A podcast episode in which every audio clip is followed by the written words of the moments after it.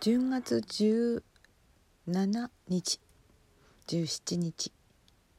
日曜日になりました、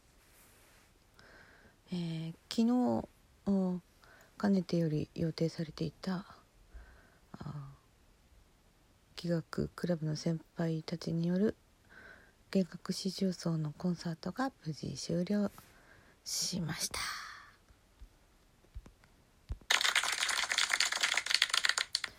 コロナで開催が危ぶまれていたのですけれども、まあ、緊急事態宣言もね終わり予定通りできてよかったと思います。えー来年3月をもって、えー、この町の中学校が閉校になるということを先輩たちは大変寂しく思いそれで名残のコンサートそしてもう歌い継がれることのなくなってしまう校歌を演奏しそして先輩たちが在籍していたあ器楽クラブの輝かしい栄光の日々そういう思い出のお話だとかあとは気学クラブを作ってくださった先生たちそのお二人の先生がいらっしゃったようなんですけどもそのお話のエピソードであるとかまた郷土の、えー、芸術家のお話であるとかトークを交えてまあ、2時間弱のコンサートとなりました。えー、まあその中学校にまつわる曲などが多く演奏されたんですけどもそれ以外には、まあ、チャイコスフキーの「アンダンテ・カンタービレ」ですとかモーツァルトの「フィガラの結婚序曲」あと「母マベの歌」とかあとはプーランクのエディット・ピアフへのオマージュとかビゼのアルルの女よりアダージェットとかそういう、うん、あとはあバッハのアリアかななんかそんなのをこう演奏してくださり、えー、先輩の作曲した曲であるとかいろんなあ盛りだくさんな内容の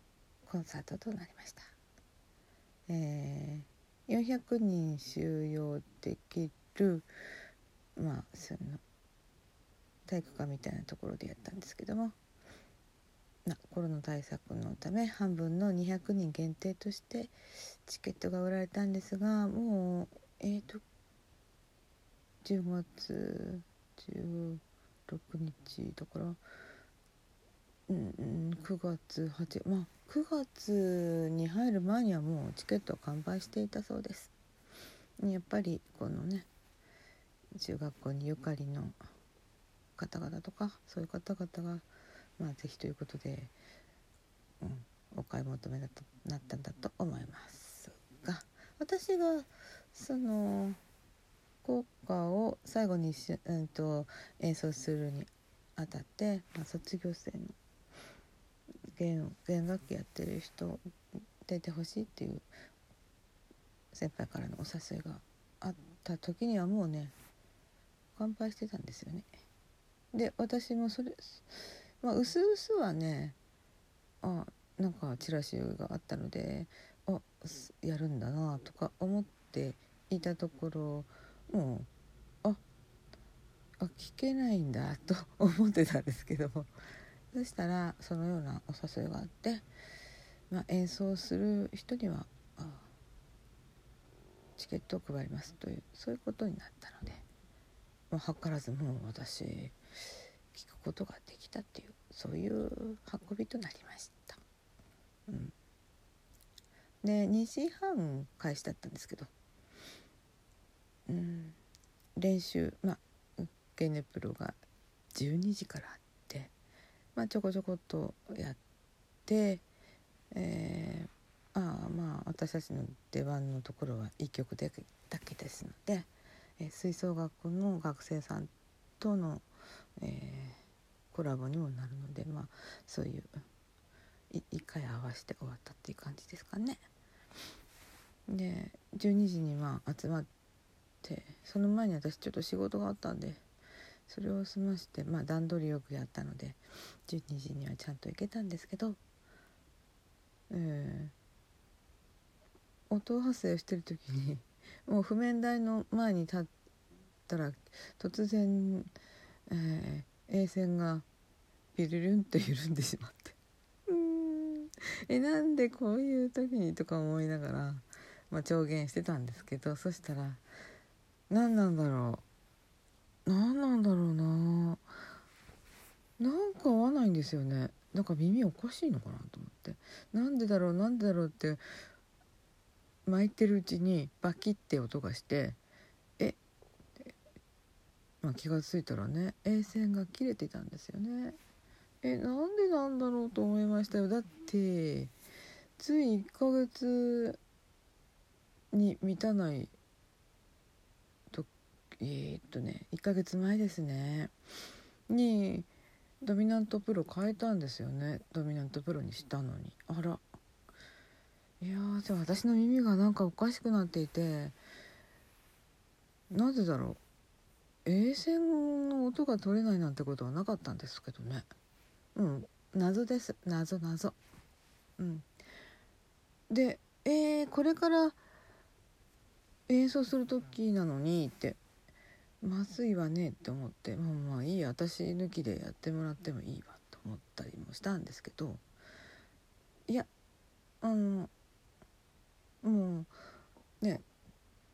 切れちゃって取っちゃった A, A 線の場所はあのなんていうのかなエアーで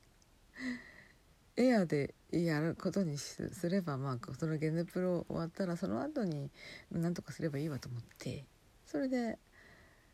あの線3本で、えー、ゲー線 D 線うん。あ線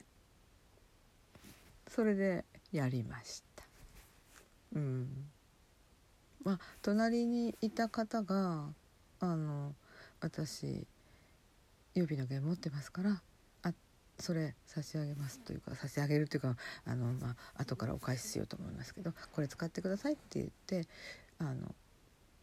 くださって大変ありがたかったです。いつもねあの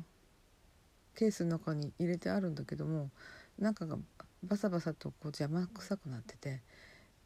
出しちゃったんですよね。なのでで他のほらね。衛星がなくて他の弦はちょっとあったんですけどね。衛星が衛星ね出しちゃったんですよね。なんでしょうね。まあしばらくそういうコンサートとかなかったり出てなかったしうん。あんまり、えー、出先で弦切れるっていうことがあまりなかったせいかちょっと油断してました。いやいやいや。まあそれでその時に変えてる暇がないからもうし訳ない。残りの3本でやろう。というわけでゲネプロは3本の線でやりました。するとなんとその効果なんですけど曲はあの衛星使わない曲でした。びっくり。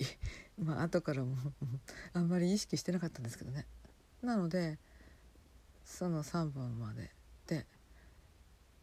弾くことができました。いやーよかったわ。というわけでそんなゲネプロの話だけで今日はちょっと終わってしまうと思います、ね、いやうん。そうですね。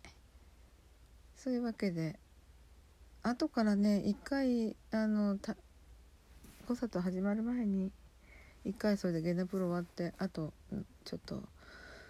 1時間半ぐらい時間があったので、うん、ちょっと家に戻ってもう一回出直すことにしましょうねという形で、まあ、皆さんと別れたんですけど。えー、いその差し出してくださったあのアーセンの弦がオリーブだったんですよねいや私オリーブ使ったことがなくってあのなんか金色のキラキラした、えー、弦がなんかちょっと眩しかったです。えー、でやっぱり3本でもねできるんだけどやっぱり全部4弦揃って衛星もちゃんとつけた後に、えー、弾いたら全然響きが違うんですよね。まあ、ちょっとした発見でした。うん、そんなの当たり前だろうと思われるかもしれませんけど私にとってはねちょっと発見でした。いやーなんか3本だけでも弾ければ弾けるけどあの A 線があるとないとでは A 線弾いてないけど響きが違う。私はそういうふうに実感いたしました。それでは今日はこの辺にいたします、うん、この番組はいつもスタートラインに立っているパトラがお送りいたしました。それではまたおやすみなさいという形で終了いたします。どこかな？